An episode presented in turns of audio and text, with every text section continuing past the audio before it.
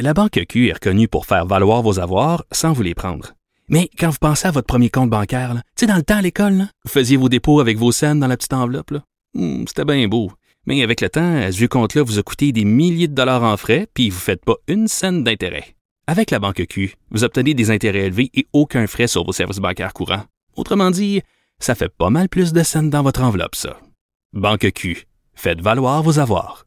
Visitez banqueq.ca pour en savoir plus. Joignez-vous à la discussion. Appelez ou textez le 187 Cube Radio 1877 827 2346. Alors, ben, comme vous le savez, euh, euh, le chanteur Bernard Lachance euh, est mort du sida, oui, mais des suites aussi d'une certaine idéologie euh, complotiste, anti-médicaments, anti-vaccins, anti-science.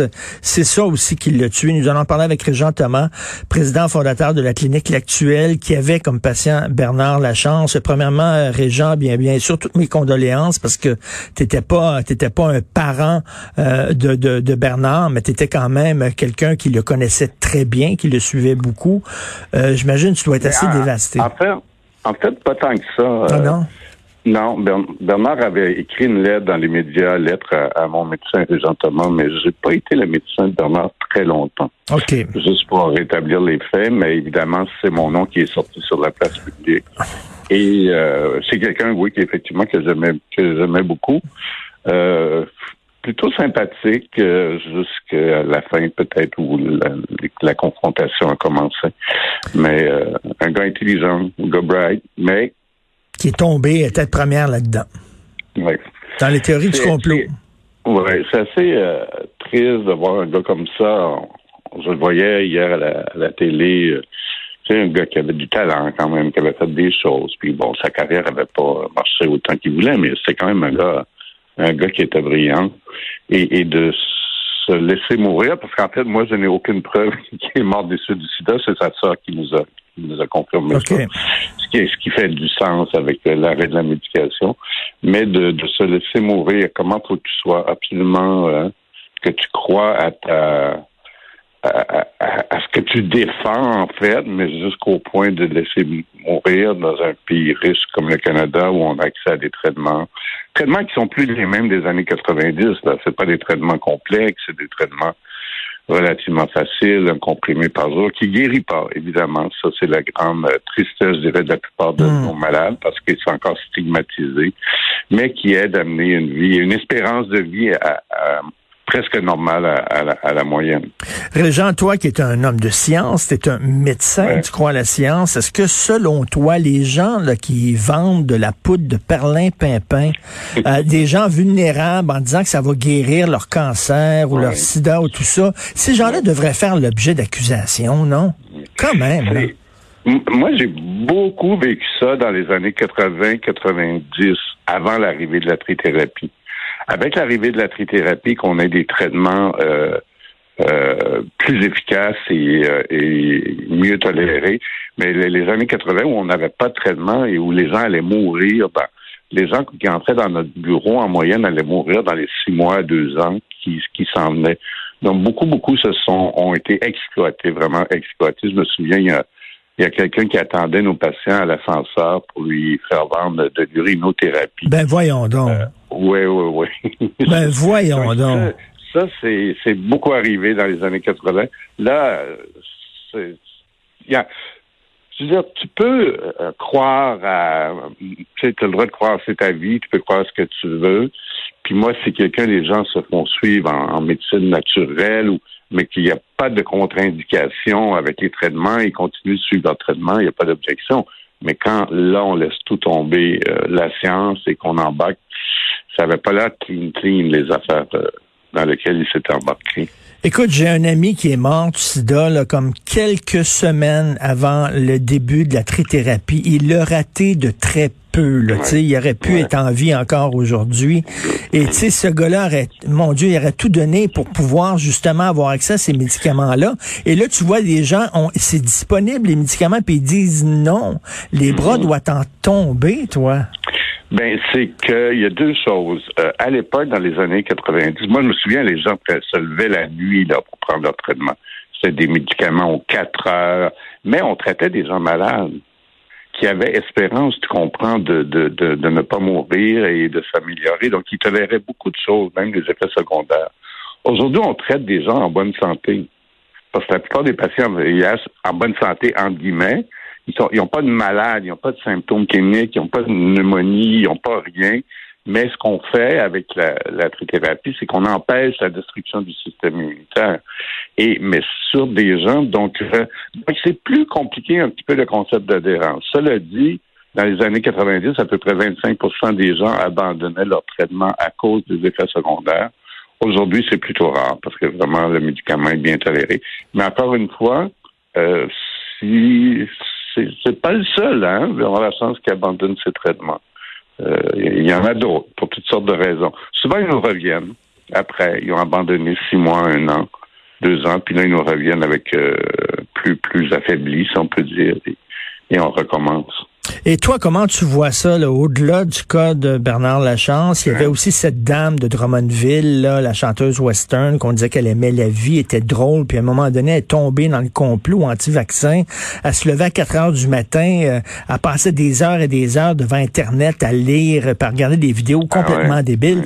Toi, tu vois ça comment? C'est une régression, Christy, là. Ben, ouais. Mais je pense que ça a toujours existé on a toujours eu des patients, par exemple, le vaccin contre la grippe qui n'en voulaient pas. Puis bon, on, se battait pas avec eux autres parce que c'était la grippe. Mmh. Euh, respecter leur ça. Ça, on a toujours eu ça. Puis c'est pas tous des complotistes, hein. La plupart des gens qui veulent pas prendre de, mes patients qui veulent pas prendre le vaccin contre la grippe, ils ont peur des effets secondaires. Ils ont peur de la toxicité. Puis comme la grippe, ben c'est pas si pire, donc ils, ils, le prennent pas. Puis il y a des gens qui ont des questions importantes. Par exemple, les personnes VIH ont eu peu de réponses à leurs questions. Euh, est-ce que AstraZeneca serait meilleur? Est-ce que Pfizer euh, est meilleur? C'est quoi un système immunitaire déficient? Moi, j'ai posé ces questions-là, personne ne m'a répondu. Donc, il y a des gens qui ont des questions pertinentes quand ils hmm. sont euh, malades.